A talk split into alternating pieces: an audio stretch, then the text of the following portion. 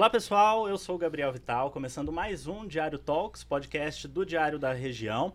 Hoje a gente recebe aqui a deputada federal e candidata à reeleição, Joyce Hasselman. Muito obrigado, deputada, Obrigada, Gabriel. pela participação no nosso podcast. Estou aqui também com o Vinícius Marques, com o Lucas Israel, jornalistas aqui do Diário da Região, que vão é, conduzir junto comigo essa entrevista com a deputada.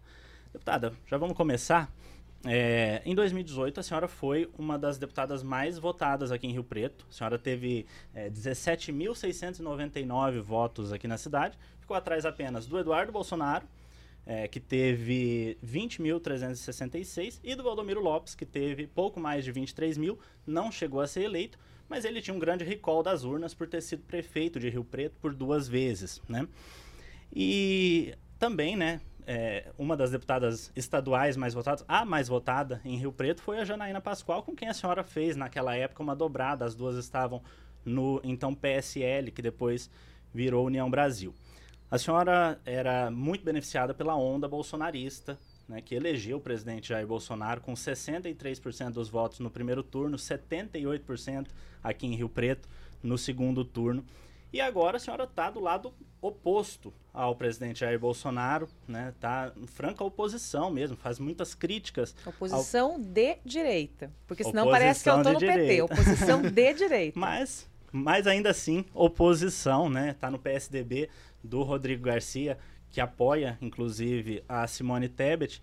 Então, como convencer esse eleitor que votou na senhora lá em 2018 por conta dessa onda bolsonarista a votar novamente agora? É um desafio que a senhora enfrenta? Eleição é sempre um desafio. Quem disser que não está vivendo em outro planeta, né? Então, a eleição é um desafio e a reeleição é um desafio ainda maior. Por uma questão muito simples. Quando eu fui eleita, é, eu não nasci com Bolsonaro, eu já era a maior influenciadora do Brasil em política, economia e atualidades, já tinha passado por vários veículos de comunicação nacionais, né? fui âncora, fui diretora, fui apresentadora, então as pessoas já me conheciam, eu não nasci com ele. Né? Depois houve toda uma onda que beneficiou a todos. Né?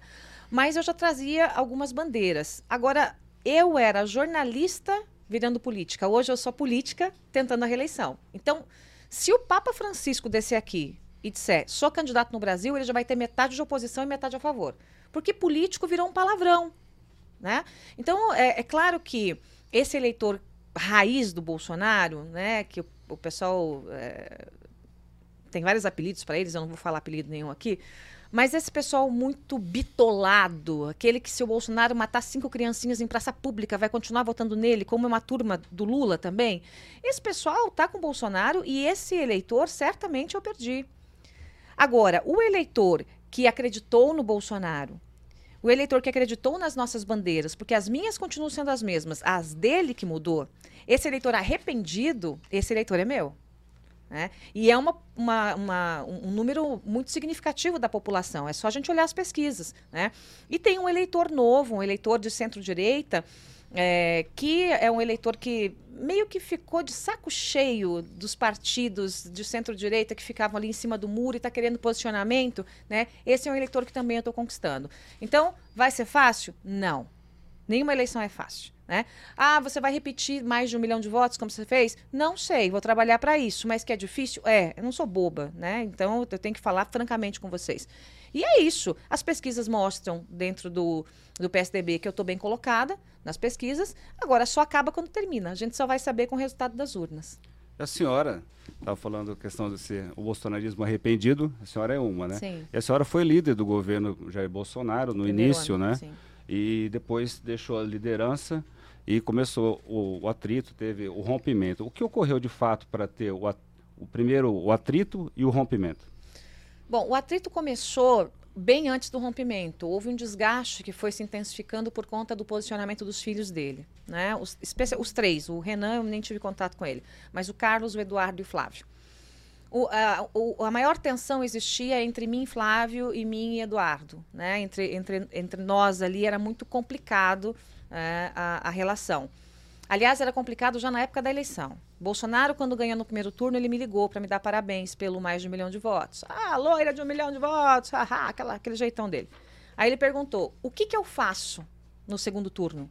Eu falei: tranca seus três filhos no banheiro, toma o celular. Que é a melhor coisa que você tem que fazer, porque eles só atrapalham. E aí houve, você vai lembrar, aquela forçação para colocar o Eduardo de embaixador né, dos Estados Unidos, uma coisa sem pé nem cabeça. Depois houve toda uma articulação para tentar tomar o partido, para Eduardo tomar o partido da liderança, e nós não deixamos, porque aquilo não fazia sentido. E eu fiz parte do grupo que não deixou. E aí o que foi a gota d'água foi quando o Bolsonaro, logo depois da aprovação da reforma da Previdência, me pediu para que eu defendesse publicamente numa coletiva lá no Palácio o Flávio Bolsonaro. E eu já tinha dito em outras entrevistas e para ele que eu defendia a investigação. Nada melhor para você achar um inocente que uma investigação célere. Né? E quando eu vi que uh, Coaf saiu do Moro, foi para o Paulo Guedes, começou aquela coisa de esconder muita coisa. Eu falei, não, ele tem culpa no cartório. Né? E eu falei, presidente, não vou. Aqui, aquela foi a gota d'água. Falei, não vou. Ele falou, você vai? Não vou. Eu não Mas sou, é mais eu não era empregada. do que com o presidente, então? A, a, a crise com o presidente começou por causa dos filhos. Não começou por causa dele nem por minha causa. Começou por causa dos filhos. E é óbvio que entre escolher os filhos e me escolher, ele ficou do lado dos filhos, ainda que sejam todos complicadíssimos e, e investigados. Né? Mas foi isso. O início do, do desgaste foi realmente com os filhos. E nessa turbulência toda, né? A senhora, evidentemente, como qualquer. Uh, costuma ficar com o presidente e depois tem um rompimento, vira a traidora, traidora, né? E a senhora tem também atritos e rusgas, assim, vamos dizer, também com a deputada Zambelli, por exemplo.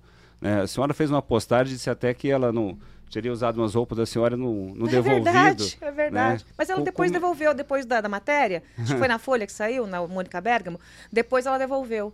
Ela tomou vergonha e devolveu a roupa. Aí eu mandei incinerar. Ah, é? De tanto? Ah, não, não dá. Não, não, não dá. Sei lá o que Qual foi a feito relação aquela roupa. que a senhora tem hoje com ela? Ainda Nenhuma. troca esse tipo de... Não, nenhuma. Para mim, assim, a Carla se elegeu com os meus votos. Ela não fez 70 mil votos e se elegeu com os votos que sobraram de mim e do Eduardo. Então, nós somos os puxadores e elegemos várias outras pessoas além dela, né? E ela era até minha amiga antes disso, mas porque eu disputei a Câmara Federal, ela eh, ensaiou esse rompimento e começou a fazer aquelas coisas que algumas mulheres gostam de fazer. Coisa boba, fofoquinha, essas coisas bestas lá.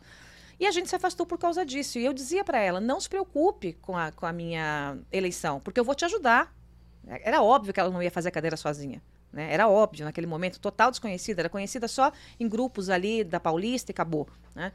Então eu falei, eu vou te ajudar. E ela ficou muito brava de eu ser candidata, porque inicialmente eu iria ao Senado. Só que eu não mando nisso, é o partido que manda. Né? Ah, eu queria sair ao Senado. A legenda eu queria para mim. Agora, se o partido diz não, o que, que eu faço? Né? Faço beicinho e choro? Não tem como. E aí a gente se afastou e a coisa foi se intensificando muito, muitos ataques baixos e coisas assim. Né? Então, nós não temos é, relação nenhuma. É, e a sua outra parte da pergunta que eu me perdi? A Carla não, aí? Se... Hã? A Carla aí? Não, a Carla basicamente tem esse tumulto aí por causa dessa postagem, né? Mas aí não, eu perguntei se qual é a relação hoje, né? Tem, tem, aí você tem mais. Tem a, muitas outras postagens que, que, foram feitas, troca de farpas entre nós duas. Mas depois eu decidi entregar para Deus. Entrega para Deus, entendeu? Porque não, não vale o meu tempo, não vale a pena ficar batendo boca, batendo boca, batendo boca, né? Tudo que ela queria era me desgastar e uma coisa totalmente sem sentido. Então eu, eu deixei brigando sozinha. Eu falei, ah, vai pro espelho e briga sozinha com o espelho que eu não vou brigar mais com você, né? E até mesmo com o Eduardo e esse pessoal aí que me atacava e ainda me ataca, né, direto, é, eu liguei um, um, botão de off no ouvido. Então eu tenho esse botão aqui. De vez em quando eu puff, off. Então, pode falar, falar, falar, falar, falar que eu nem escuto. Não é que entra por um ouvido e sai pelo outro. Nem entra. Né? Então eu tô, eu tô num nível muito mais maduro de fazer política, né? Menos, menos moleca, menos menina de cair em qualquer armadilha. Então. E de quanto foi o prejuízo nessa história toda, já que você disse que queimou as roupas? De quanto foi o Não, prejuízo? não, foi só um macacão. O resto ela tinha uhum. devolvido. Era um macacão e um sapato. É, deve ter ficado ali em torno de 500 reais o, o conjunto. Uhum. Um saldo até não tão negativo. Não né? tão negativo, é. Deputada, falando ainda das eleições desse ano, né? É, a gente vê o Lula e o Bolsonaro liderando nas pesquisas, o Ciro ali no terceiro lugar e a Simone Tebet, que o seu partido apoia, em quarto lugar. Hoje saiu pesquisa Exame Ideia, ela tem 4%. Ah, tá melhor, tava A com gente- dois. Então, a gente recebeu é, recentemente o prefeito de Rio Preto, Edinho Araújo, que é do MDB, né, aqui nesse podcast, e ele disse que tem certeza que ela tem condições de chegar no segundo turno e de ganhar as eleições. A senhora acredita nisso? Infelizmente, não. Por questões matemáticas. Agora eu estou falando esse não hoje. Hoje, especificamente hoje, nesse horário aqui com vocês. Amanhã pode mudar. Porque pesquisa é foto do momento. Acabou. Eleição até vaca voa. Acontece de tudo. Então pode acontecer um milagre, pode amanhã a candidata passa num prédio em chamas, salva uma criancinha, vira heroína, né? Hum. Pode acontecer, pode acontecer de estourar um escândalo com um candidato ou outro candidato, ou os dois candidatos, né? E de repente dar uma desidratada total e buscarem uma terceira via. Então, em política, tudo pode acontecer. Né? Não se brinca com política e também não tem jogo jogado ganho antes do final da urna. Mas hoje, no retrato de hoje, infelizmente eu não acredito no segundo turno e lamento muito por isso, porque gosto da Simone, ela é uma, uma senadora preparada, muito melhor que Bolsonaro, que Lula, que Ciro, né? Faria a diferença no país. A gente precisa de apaziguamento, a gente precisa de alguém que respire na presidência e que possa fazer uma política de fato de diálogo, né? Chega, ninguém aguenta mais tanta beligerância, né? Olha que para eu dizer que não aguento mais, eu que sempre fui, né, a, a guerreira combate, ali e tal, né? do combate, para eu dizer, porque realmente a coisa chegou, ultrapassou todos os limites. Mas é, eu vou continuar apoiando a Simone, óbvio, lutarei para que ela chegue no segundo turno, mas matematicamente, como jornalista, analista de política, eu digo que é muito difícil, quase impossível. A senhora, inclusive, disse que gostaria de ter um estadista como presidente do Brasil. É, como é que a senhora vê? A senhora vê algum esse perfil em algum dos principais candidatos que a gente tem à presidência não, hoje? Não, nós estamos no mato sem cachorro, gente. Estamos perdidos é, com o que a gente tem hoje, né? É, quem tem o perfil mais próximo é Simone, lógico, mas com pouquíssimas chances de passar para o segundo turno. E entre Lula e Bolsonaro, misericórdia, né? Então, é realmente é, é algo muito complicado para o cidadão brasileiro. A gente chegou numa fase terrível de escolha né? Porque, na verdade, o que eu escuto muito é que não tem gente votando no Bolsonaro ou votando no Lula. É um votando contra o Bolsonaro no Lula e contra o Lula no Bolsonaro. Então, já come... o, o voto contra já começou. Geralmente era diferente, né? No primeiro turno, as pessoas votam em quem gostam. E no segundo turno tem esse voto de protesto. Não, vou votar contra fulano, porque senão Beltrano perde. E agora já está nesse voto de ódio aí, de votar contra. Eu lamento muito. A senhora né, sempre foi uma, uma pessoa muito crítica do ex-presidente Lula, até quando a certo. senhora estava é, na Veja. É, e agora, ao virar adversária do presidente Bolsonaro, está nessa oposição à direita do presidente Bolsonaro, sente. Continua, continua crítica ao Lula. Continua crítica ao Lula, mas também sente o peso é, dessa exclusão do, do clã Bolsonaro, né? Principalmente por parte dos filhos, que, como a senhora já disse, criticam muito a senhora, né? Liga esse eles, botãozinho. É, eles, mas... eles me amam, eles dormem e acordam pensando em mim, porque todo dia tem um post, todo dia tem uma crítica, todo dia uhum. tem. Eles ficam procurando pelo em ovo. Então, é, é óbvio, né, que eles vão continuar fazendo isso ainda mais na campanha. Então, mas é, como matematicamente uma, uma, a chegada da Simone Tebet no segundo turno seria impossível, Sim. né? Por exclusão, Lula ou Bolsonaro? Por exclu... qual seria por exclusão, o, qual seria o menos pior para o país? Por exclusão, eu, infelizmente, pela primeira vez na vida, anularei o voto. Porque eu não tenho coragem de botar minha digital é, no Lula, né? E conheço, infelizmente, conheço de perto né, é, o que virou o governo. O Bolsonaro que está no governo hoje não é o que eu conheci. Não é o que se propôs a ser presidente. É, ele mudou completamente, o poder mudou ele completamente, ou revelou o que já era. Pode, se, pode ser que eu esteja enganada lá atrás, que ele já fosse, né?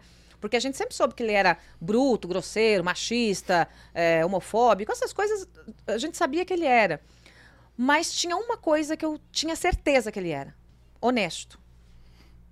Falei, ele é honesto. Se for honesto, o que, que a gente faz? A gente põe uma boa equipe em volta dele e os ministros tocam o governo. Precisa de um presidente honesto, depois de tudo que aconteceu com o PT.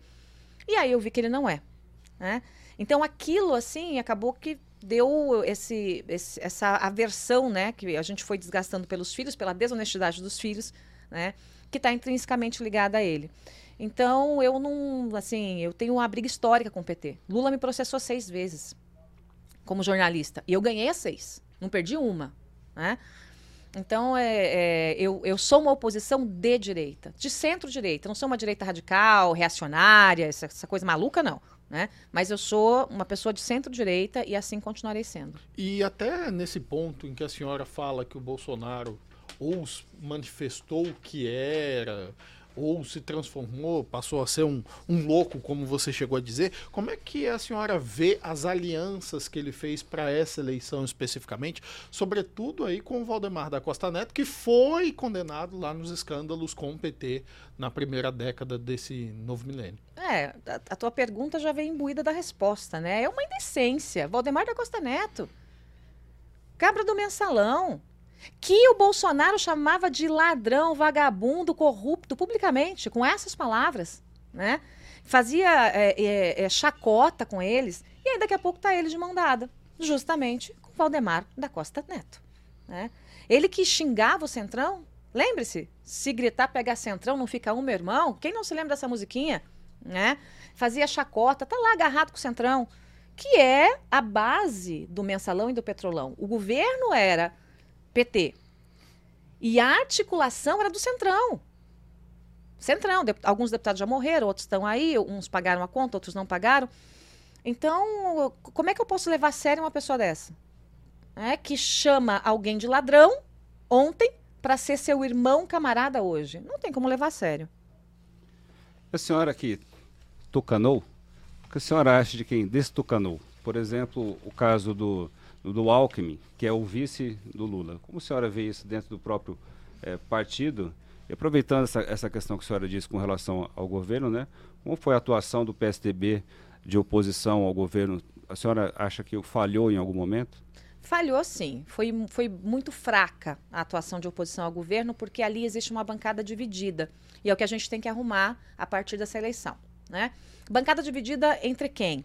Entre quem estava com o PSDB de São Paulo, que até apoiava o João Dória à presidência, que queria Rodrigo governador, e entre a turma do Aécio Neves. A turma do Aécio Neves tem ligação com o governo para receber dinheiro, verba, emenda, orçamento secreto, né? Então, ali pegam os deputados de Minas, pegam alguns do Nordeste, né? Então, esse grupo ficou bastante do lado do governo, né? E o outro grupo que devia se posicionar ficou meio morno. Era um ou outro que posicionava. Hoje quem mais posiciona sou eu. Quem pega tempo de líder para falar sou eu. Quem vai na tribuna lá sou eu. E eu acho que os tucanos fecharam o bico demais. Tinham que abrir mais o bico. Ficaram de bico fechado durante todo esse tempo, né? E não pode ser assim. O parlamentar está ali para falar, o parlamentar está ali para se posicionar. Né? Eu tenho cobrado isso da bancada e acho que depois da eleição a gente vai ter uma situação diferente ali dentro. Né? É, eu mesma tenho todo o interesse em ocupar a liderança do meu partido para dar esse norte. Eu já fui líder de partido também, para dar esse norte para o partido. E, e, é importante, né, a, a, a, tucanada não ficar em cima do muro, né? É importante a gente, a gente posicionar. E quanto ao Alckmin, eu lamento profundamente, porque eu gosto dele, eu respeito o Alckmin. O Alckmin foi um excelente governador, né? Uma pessoa doce, de fino trato. Tive tomando um cafezinho com ele poucos dias antes dele, no apartamento dele, dele acabar fazendo essa loucura, né, de ir pro, pro, pro PSB e juntar com Lula. Agora, assim, o que que eu acho? Eu acho, eu acho horrível. Assim, eu acho terrível. Eu acho que o PSDB também errou com ele, né? O PSDB devia ter tentado apaziguar mais com ele, segurar ele dentro do partido, figura importante. Então, eu acho que ali foi um jogo de perde-perde. Partido perdeu sem ele. E eu acho que ele também perdeu um pouco da essência que ele tinha, né? E vai se arrepender. Vai se arrepender de, de, de ter saído do lado é, das pessoas que ele tem um alinhamento ideológico. O Alckmin não é de esquerda. Ele não tem um alinhamento com a esquerda. Ele não é. Esses dias ele apareceu com o boné do MST. Ah, por favor, né? Não tem nada a ver com bugalhos. Aquilo é uma fraude. Botar um boné do MST. Não é o Alckmin. Né? Então, ele está forçando um pouco a barra. Eu espero que ele saiba o que está fazendo, porque eu acho que não. E ah, sobre aí a questão das mulheres, a gente teve nas últimas eleições a questão do laranjal do, do PSL e muitos partidos usam esse mecanismo ainda para fazer com que esse dinheiro escoe pela sem campanha dúvida. sem gerar alarde. Como é que você vê isso o, esses partidos ainda usam, principalmente aqueles menores em centros mais afastados, ainda usam as mulheres nas, nas candidaturas, nas eleições? Usam as mulheres, eu acho isso uma safadeza, né? O nome disso é crime. O laranjal do PSL foi crime. Né? Quem estava metido nisso era o próprio presidente do partido, né? o Luciano Bivar, hoje presidente do União Brasil. Então, o que ele cometeu foi criminoso. Né? E qualquer partido que cometa a mesma coisa comete crime. O que, que eu tenho feito? Né? Como é que eu, que eu tenho tentado ajudar essas mulheres? Eu criei um curso de educação política pra, só para mulheres. Né? É, é, treinar a mulher para ocupar espaços de poder. Não precisa ser diretamente na política partidária. Pode ser é, onde ela mora, no bairro dela, na entidade perto da casa dela, ou até mesmo dentro de casa. Né? Para ela poder se empoderar mesmo. E empoderamento não é você botar um monte de silicone e sair se, é, se mostrando por aí. Não, o empoderamento é a capacidade da mulher de caminhar, caminhar, quando tombar, levantar, caminhar de novo e seguindo o seu, seu caminho. Isso é empoderamento de verdade. E nesse curso, as mulheres são capacitadas, treinadas totalmente de graça, desde o básico, que é fazer uma filiação, passando pela regra ideológica, eu explico todas as ideologias, o que cada partido representa, né? explico sobre candidatura laranja, para que elas não caiam nisso, porque muitas vezes é, elas estão ali, elas estão aceitando por coação, por amizade, né? Mas estão aceitando. A mulher não pode aceitar ser laranja. Você tem o criminoso ativo e você não pode participar de um crime passivamente, né? Então, eu acho que passa muito por educação aí da, da, do universo feminino em relação às candidaturas laranja e por algumas né, prisões. Né? Tem que prender quem faz isso. E aí, quando tiver prisão, aí tem um exemplo. Né? Aí a pessoa para de fazer. Falando nisso, como que a sua relação, se tem alguma relação com o Luciano Bivar, uma vez que ele está no União Brasil, que se aproximou aqui em São Paulo do Rodrigo Garcia, até em função do Geninho Zuliane Vice, tem alguma relação sua com, com o Bivar? Com, com o União Brasil Nacional, não. A minha relação com o União Brasil Nacional é com o ACM Neto. Então, para mim, União Brasil Nacional é a Semineto. Com o Bivar, eu não quero ter relação. Essa coisa de candidatura laranja e de outras coisas que foram feitas dentro do partido, eu não vou ser conivente com isso. E tanto que pedi na justiça para sair do partido. Não foi eles que me tiraram. Eu que fui para a justiça pedir para sair. Né? É, aqui no Estado, minha, minha relação com União Brasil estadual, estadual é ótima. Eu não misturo as coisas. Não é porque eu tenho um problema com o Bivar especificamente que eu vou transportar isso para todo mundo. Isso é coisa de criança mimada, e eu não sou. Nem criança, muito menos mimada, né? Então, a minha relação com eles é muito boa. A gente vai estar juntos, vai ganhar essa eleição juntos, né? Para o Rodrigo Garcia. Eu creio que ninguém segura mais o Rodrigo, ele vai deslanchar aí. E, e, é isso, né? Agora, realmente, com o presidente nacional, eu fico com a CM Neto. Prefiro conversar com ele. Deputada, eu sei que a agenda da senhora tá apertada, o pessoal Sempre. já tá dando um sinal. Dá tempo de fazer mais uma? Dá, dá, vamos lá. lá. Vinícius. Não, é, a senhora escreveu um livro sobre o Sérgio Moro, né? Sim. Até defendia também a, a candidatura dele a presidente, né? E como também chegou a defender do Dória, né? O que a senhora acha do Moro quanto político e as consequências depois que tiveram com as, a anulação das, das condenações do Lula, né? Como político, eu acho ele júnior, bebê, amador. E eu estou falando isso porque eu falei olhando no olho dele. Isso aqui não é uma crítica, é um, um fato, né? A sucessão de lambanças que ele fez enquanto político recente foi uma coisa de louco. Né? Ele teve comigo, inclusive, é, logo antes de entrar no União Brasil, eu tinha dito para ele que o Bivar era um problema, né? Ele falou: Ah, eu quero ser candidato à presidência, tal. Ele estava no Podemos ainda. Falei: Não vão te deixar sair. Falei: Esqueça. Podemos vai usar o dinheiro para fazer bancada. Não vai usar o dinheiro para fazer é, o presidente da República, né? porque são interesses do partido. Eu disse a ele: se você quer ser eleito candidato, você saia pelo Senado, pelo Paraná, você vai ser eleito em casa de pantufa, não vai precisar sair. Aí o que, que ele faz? Ele sai do Paraná, transfere para São Paulo o título eleitoral dele, né? transfere o domicílio eleitoral, que foi para um, um, flat, um hotel, nem, nem era residência, faz aquela lambança toda, tem a candidatura impugnada. Com isso, ele azedou os ânimos do eleitor paranaense. Porque o eleitor paranaense pensou, poxa, né, é, é o nosso Moura, do nosso Paraná. Né, existe todo um bairrismo, a gente sabe disso. Aí ele quis lá em São Paulo, e agora ele quer voltar aqui para o Paraná então ele perdeu um pouco da força né, por conta disso, mas ainda assim está muito bem na pesquisa. É, espero que ele deixe de cometer esses erros júniores, né? Porque assim, realmente não, não é inadmissível alguém que é um juiz, que tem a, o peso que ele tem, que foi um juiz, o peso que ele tem, ministro da Justiça, cai em armadilhas tão básicas feitas dentro da política.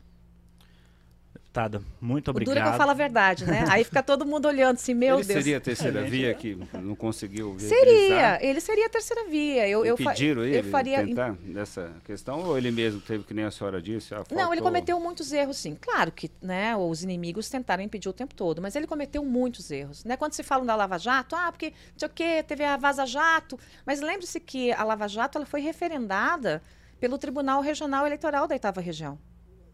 É pelo TRF da Oitava Região.